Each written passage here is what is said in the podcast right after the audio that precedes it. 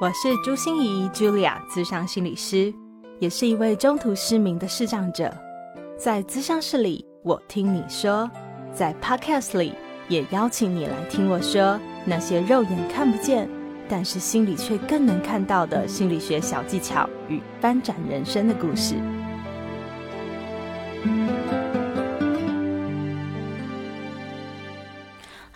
亲爱的朋友，你好吗？我是朱心怡，Julia，智商心理师，欢迎收听朱心怡说心里话。上集我跟玉信啊，也就是聊心果，聊得真的非常开心，不是那种充满欢笑的开心哦，而是感觉这个生命一直踏实的在往前往上走的那种开心。在他的半自传小说《唯有我看见》里面哦，因为是一本小说嘛，就是有很多的人物的角色的设定啊，有很多场景的安排，有很多条不同的故事线，但是有一股暗流哦，一直在下面不停的涌动，但是他并没有明写出来，就是他的高敏感特质。聊心果的粉砖中哦，有介绍过高敏感有三个最明显的特质。共感能力、情绪波动和对刺激的敏感，当这些再配上忧郁症的时候，所有敏感到的一切更是让人往死里钻嘛？你自己也是个高敏人吗？你不知道要怎么跟高敏人相处吗？玉信不止现在能把高敏特质视为一种独特的优势，更会与我们分享他如何与高敏特质共处的三个方法哦。我想。创伤可以疗愈，关系可以重建，疾病也可以治疗。但是，如何与自己本有的特质共处一辈子，是我们每一个人都需要学习的课题。出版社也赞助了我们三本辽心果出版的半自传小说《唯有我看见》，赶快到朱心怡视障心理师粉丝专业参加抽书活动喽！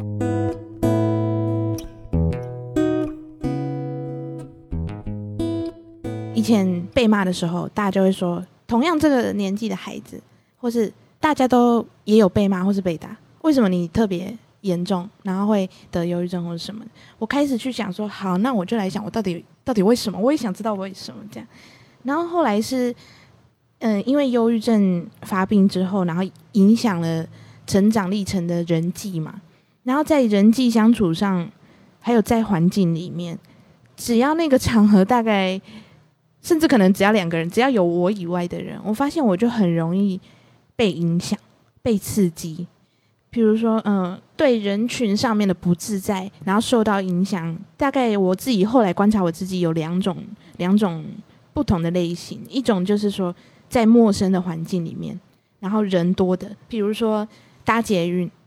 然后或者是去车站，人很多的地方，即便全部都是陌生人，可是，在那个场合里。我就会觉得，我好像是对人过敏。就是假设我站在车厢里面，然后我站在角落了，然后大家也都不认识，可是我站在那里站姿应该站怎么样？然后我现在站这样，会不会有人觉得不优雅，或是不好看，或是气质不好？也不是，倒也不是说在意男生看女生的那种，而是就是，即便可能是有长辈，他可能瞄到我了，我都会想说，他是不是觉得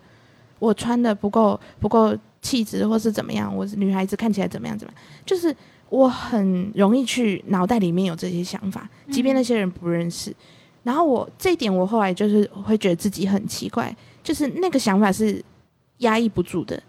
或者是在所有陌生人的场合里面，你都会觉得他们在看你，还是说你在不认识的环境里面会觉得非常的没安全感？很对，没安全感，没有安全感，然后会想要逃避。就是我会觉得，只要空间里面只有我一个的状态才是最舒服，我能放松的。但是这个这么这么让自己不自在的这个想法，是也因为在之前忧郁症很严重的时候，是让我感受最差的，就是最影响我的。然后还有另外一种人群上的恐惧，或者是不安、不不安全感，像心理师讲的不安全感是。在社交上面，人际圈里面的有认识的人，呃，像是朋友，或是呃过往以来的职场，或者是同事。比如说，我以前曾经在一间媒体公司，然后也是网络部门。那时候我记得刚毕业没，呃，诶，还没有毕业，只是去实习。然后那个办公室里面所有的女孩子，就是都要，因为是时尚产业，所以所有的女孩子都要很会打扮，然后要讲求出刊的速度，所以很讲效率。然后主管就也都有话直接讲，然后有气就直接生气，这样。所以我那一阵子每一天上班，其实我只是一个实习生，所以很不重要。但是我就会一直去在意，说我今天从九点到班打卡，然后坐在这里。我一路的表现有没有我我自己有没有很战战兢兢做到？譬如说我这份文件他叫我印十份，我有没有印十份？然后叠好，然后没有摆歪，然后要完整的放在他桌上什么的。然后或者是今天那个主管，我昨天看过他生气，然后他现在我看到他要往我这个桌子这一区走来，他还没走到，我也不知道他要去找谁。可是我看到他起身。我就在想说，那他该不会是要来骂我吧？是不是我做错了什么事情？这样，这种职场上的后来也影响很多，因为高敏感的特质。然后还有，比如说像同事之间，我也会去想说，他们会不会在嘲笑我，或是把我作为比较，然后说嫌弃我，或是怎么样？这样。嗯嗯。那。可是我想问一下玉信的，因为你刚才举的这几个例子啊，哈，我我我会比较听起来比较像警觉反应，也就是在创伤以后，我们通常会对于某一些东西，就是因为你有被吓过的经验，好，你你也长期被吓，所以很容易就。对某一些环境、某一些处境、某一些人际的交流，或某一些做好，嗯，就是平常做做就拉长一点也无所谓。可是你就没办法允许自己拉长，就是对的。你听起来比较像警觉反应，哎，这跟高敏感特质，你觉得区分在哪里啊？或者我们要怎么判断一下自己到底是这是一个先天带着来的特质，还是一个因为我们受过某些影响而？有的反应，出社会之后，我很容易去观察外界，或是同样是在空间里面的成人他们的反应的话，那可能跟儿时受到的伤害也有关，导致于说我容易常常觉得错一定在于我，一定是我不对，然后一定是我又做了什么让人家不开心的事情，所以我要更更快去。注意到别人现在这个动作可能是因为什么，或是接下来要发生什么这样。那但是高敏感的特质是，我自己回想的话，比如说像我很小的时候，我就很喜欢去观察说，每一天早上那妈妈她今天讲这句话，她的语气可能是她正在承受什么样的情绪，或是再稍早一点，她可能发生了什么不开心的事情，我都会去感觉到，或是去观察到这样。另外是像高敏感特质的话，有几个特点，比如说是不是说共感能力很强，嗯，譬如说别人讲什么，自己的情绪很容易被掀起来，嗯，然后很容易去像有人如果说了不幸的故事，就很容易也跟着他难过这样。所以我觉得我自己一直以来也都容易这样，情绪很容易被带动。有可能像有时候以前曾经有朋友跟我讲过他经历了什么。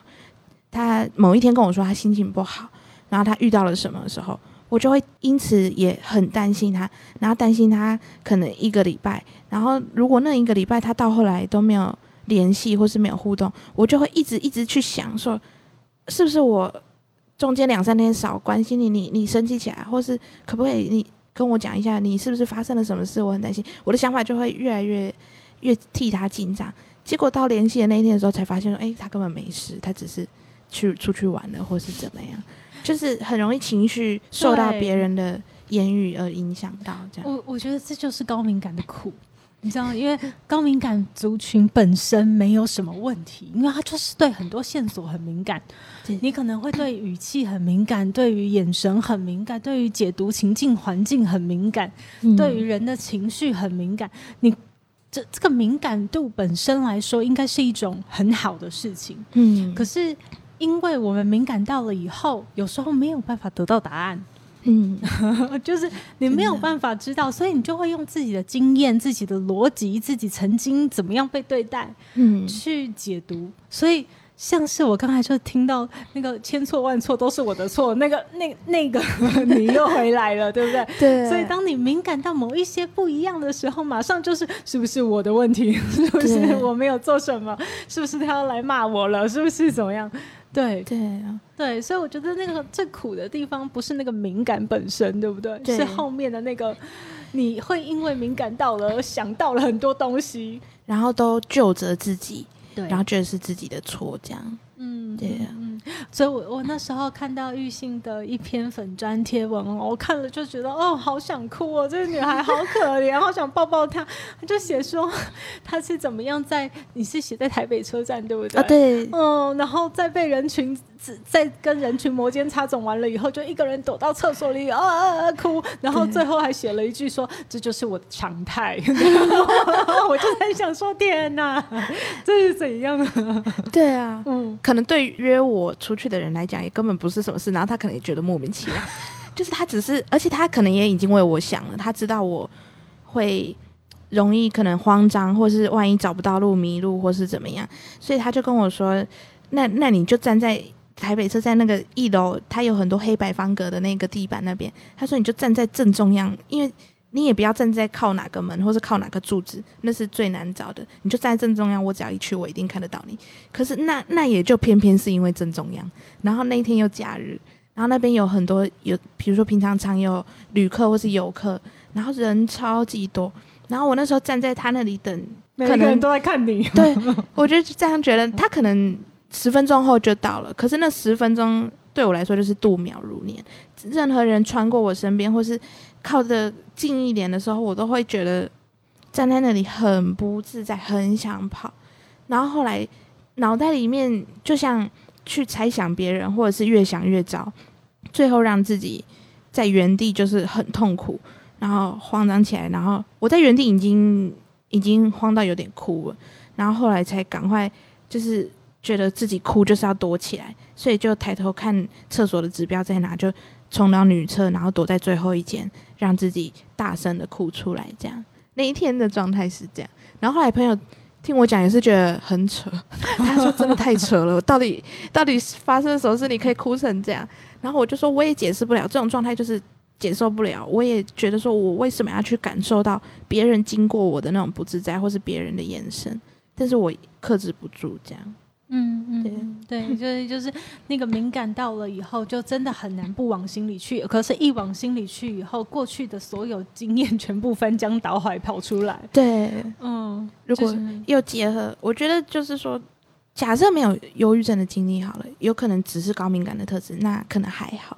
可是刚好就是这两个特点，高敏感跟忧郁症同时发生在我身上，在我之前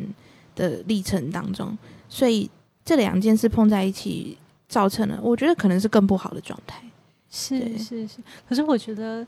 玉信有一个非常棒的地方哦，就是说，通常当我们有这样的状态的时候，你都会很希望、很希望别人来多理解你，很嗯希望别人来关心你，知道你的状态。就像我们视障者也会这样，就是我视障哎、所以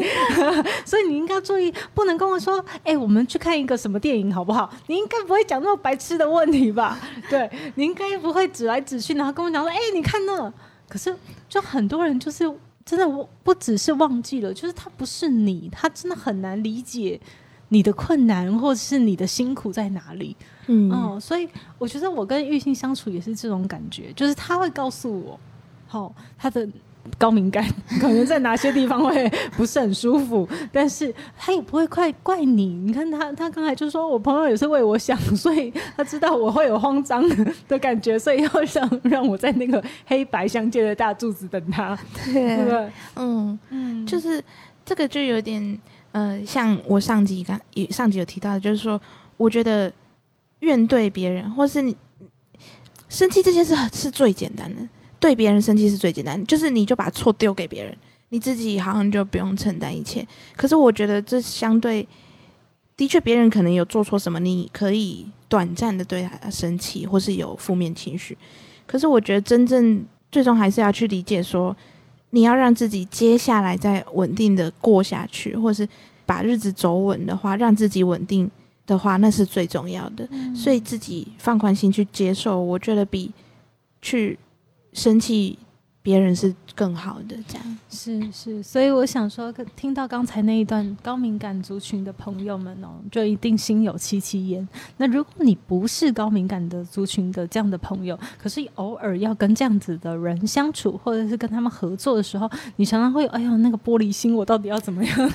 到底要怎么样？这个我就被讲过，跟他相处，对不对？对。可 是我觉得。呃，这样听起来就知道，其实我们很努力的，很努力的试着去理解他们，他们能感受到我们很努力的想要理解他们。可是如果真的理解不对，好，那会怪你，也是他的选择。但是你不要怪自己，对，哦，就是我们要不然你就会觉得，哎呀，这样的族群好像很难相处啊。就是那那那我们干脆那个保持距离，测安全好了。对，那那就错过了我们太多。享受生命美好的时候了。对，嗯，那玉信接下来就要跟我们聊聊说，对，我们要跟高敏感相处一辈子，对不对？你是怎么样跟你的高敏感和好，或者是跟他能够一起相处下去啊？其实我到目前可能都还在找不断的找方法跟他共存的方式，但是我已经确定说，呃，这件高敏感特质不是缺点，它可以是一个优点。那感觉到这个变化的话，就是在我后来，嗯，忧郁症转好，因为忧郁症转好最大的差别就是说，我的自卑心会舒缓很多，我对自己的自信会慢慢的找回来，就不会说，呃，因为高敏感特质在接收到怎么刺激，或是再有更多脑袋里面萌生的想法的时候，我都会第一时间去让自己，呃，去自卑，或是觉得是自己的错，所以我后来觉得。高敏感特质这件事，我可以开始把它变成优点了的这个想法的话，就是忧郁症转好之后，然后我也觉得说，我找到方法，像我其实有找到大概几个方心法，现在很多，比如说在呃职场环境里面，或者在人群应对的时候，我自己会常常。在心里面对话，然后用来提醒自己。赶快告诉我们，像是比如说，身边没有高敏感特质或是不理解的人，他们常常都会讲说：“哦，为什么要想那么多？你就不要想就好了。”或者是怎么会这样想？我觉得我们高敏感特质就是说，受到刺激而有的那个共感的想产生的想法也好，或者是共感的那感觉，那是真的无法去。抑制他的，或者说今天吃了什么神奇药丸，他就可以，我就可以不去感知。所以我觉得，既然说无法抑制这个共感力，但是我们可以调整那个共感的方向。比如说，有些人、有些事，慢慢随着自己的呃人际的感触或是人际的经验之后，慢慢一定会记得说，你有些事情你不需要去那么深刻的共感它。比如说这个朋友，你你久了知道他的个性，他讲话他就是没那个意思。那你以前都会那么在意，然后想好几天，那现在就可以知道说这个可以调整了。他讲那个话，我现在就可以用来提醒自己说，我现在共感的那个不需要那么深刻，或是一直去钻牛角尖的去深入的想这样。或者是有一些人，你已经知道他的个性，嗯，可能是怎么样，他可能就是讲话比较尖锐，或是怎么样。我觉得就不需要说那么容易，因为他讲了什么，或是他做出了什么，而来有共感的行为，然后让自己感受不好。我觉得这些是可以慢慢随着经验去调整那个方向，或是程度在哪里这样。所以好像玉信告诉我们的方法是说，呃，就是内在好像有一个保护膜吗？就是我觉得很像是。嗯，石头如果丢到水里面，一定会有涟漪。对，但是那个涟漪要扩散到多大，或是扩散到什么程度，自己还是可以控制它的。嗯，对，可以调整这样。所以会因为呃，你知道场合，你知道人，你知道对方的习惯或个性的不一样，然后你就有一个保护膜，让他就算你敏感到了剑刺伤了你，可是你也不会让他真的穿透你的心。对。不要入心，对呀。OK OK，所以这是一个第一个玉信提供我们的好方法。嗯，好，还有吗？那另外一个就是说，如果对于刚认识的人，我很快透过他的言行举止，大概知道说他可能有什么习惯或是兴趣。观察到他的言行之后，我就会用来限制自己。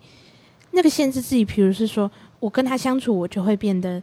胆战心惊，然后很怯生，然后很很胆小，然后变得是自己不知道再怎么样自在的跟人家应对这样。可是我觉得现在这个方向可以完全转成另外一个方向，就是说，好，如果我今天先察觉到了这个人的个性是什么，或是他的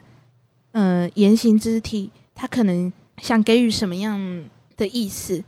我慢慢透过跟他相处的经验知道了，或是我提早知道了，我不是把它拿来限制自己，要让自己变得更没有自信，或是去跟他讲话的时候更害怕，而是我反而可以用来去找，或者是说，呃，去找到方法，怎么样去应对他，就是说用来提升自己应对的谈话技巧。可以举一个例吗？比如说，假设今天这个主管，呃，察觉到了他不喜欢什么，那我以前可能跟他讲话，我就会自己的想法里面就会变得是，哇，那我跟他讲的十句话，我可能有九句话我要很避免，要很小心，要很怕去讲到他不喜欢的事情。可是现在的话，我就会觉得说，好，我既然他知道了他不喜欢那一个东西，那我就用其他他喜欢的更多的东西。来跟他交涉，来跟他谈话，然后来知道说怎么样更加的更更能够去应对他这样。所以感觉是不是这样说啊？就是你把你的眼光从犯错改成找对，对对对对，嗯，嗯，就是以前是怕犯错，什么东西都怕犯错，这个会不会又冒犯他啦？这个会不会又打击他啦？这个会不会又伤害他啦？让 让他不高兴啊？然后变成我好像要找到，我既然知道他是这样，那我就是踹踹踹，尝试各种方法，看看我们能怎么更好的沟通。对对对，以前观察到什么或是得到什么共感的想法的时候，是用来限缩自己。但现在既然已经知道说，哦，我已经知道共感到对方不喜欢什么的时候，我反而是用来找，那我就找其他更多的资源、更多方法来应对这样。嗯嗯嗯，很好哎、还有第三个方法吗？嗯，那第三个最后一个方法就是说，因为像共感能力的话，就是很容易情绪被别人影响嘛。即便很多状况，我觉得我们本身知道说那不是我们自己的错，错不在于我们，但是别人的情绪比较大的时候，以前就容易受到刺激，然后就变得害怕，或是退缩，或是怎么样。可是我觉得我现在会有点像是也是调整方向，或是调整新想法，就是我会第一时间先冷静下来去想说，那个错到底是不是在于我？如果今天问题是在于我，当然是我的问题，我虚心承受，马上改变，或是怎么样。可是如果对方是无理的丢出情绪，要让我感觉到，或者是有一些作为要让我感觉到他的敌意，或是他的他的针对性的话，我会去想说，我会去先思考整个过程，我有没有做出了冒犯的行为，或是做不对的事情。那如果没有的话，我后来就会觉得说，我即便共感到了，或是我察觉到了，我也不会再掀起自己更多的情绪。就是我觉得那就变成我不需要去无条件的承接他给予我的刺激，这样。所以这很像是停止你的思维反刍，哎，就是你当你想过了一次，对，好，我知道了，然后就就要放下了，这是一种很难的修炼呢。这个很需要时间，我有时候到现在也不一定说都能做到，可是我觉得这是一个很值得一直一直练习的事情。非常好，对，这个真的是非常好的事情。就是我觉得人生就是有不断的挑战和不断的要我们去往前进的地方哈。可是有很多很多事，它值得我们真的花很多力气和时间去练习。对，因为它真的可以让我们过得更好。嗯，那我也注意到，呃，玉信刚才的词汇哈，你突然改了，你从原本是说高敏，后来变成共感。哦你觉得这两个有什么不一样吗？还是它是同一回事？对你来说，我觉得共感能力这件事情是高敏感特质的其中一个。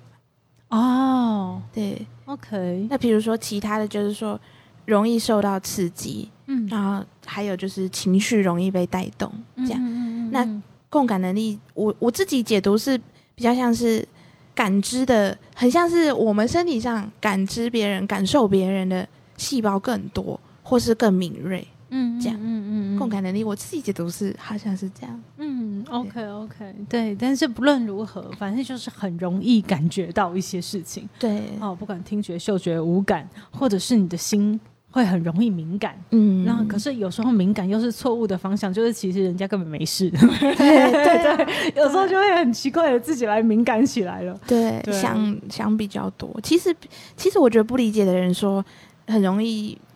很轻易就说啊，你就是想太多，其实也不无道理。但是但是那个想太多，我我一定也有蛛丝马迹。对，嗯然后我们这样个性高敏感特质个性的人，想想表达的说，我也不愿意啊。我有时候，我有时候自己，比如说一整天，因为容易感受别人，或是容易因为别人做什么，然后一直自己去想。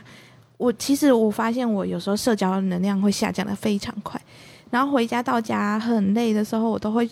跟自己讲说，我可不可以不要这么敏感？嗯或者我可不可以，我多想当一个大木头，或是 不要什么事情都去感觉到这样。是是，可是如果他就是我们的特质，每一个人都有自己的特质，嗯。对不对？如果他就是一个一生都会跟着我们的，那我们怎么样跟他更好的相处？我觉得是每一个人的课题啊。对，就像我一辈子也要跟我的视障相处嘛，我相信每一个人也有一辈子都要跟某一个自己相处的这样子的过程。嗯对，所以今天玉心聊心果带来了这本唯有我看见的新书哈，我真的觉得在里面你真的感觉到一个小小年纪的生命，可是他很勇敢的开始敞开自己，然后他看见了很多，不管是他生命里曾曾经出现过的事，曾经遇过的人，或者是他自己的忧郁症，他都很努力的看见。然后，而且不只是那个看见本身会带来力量而已，还有那个理解，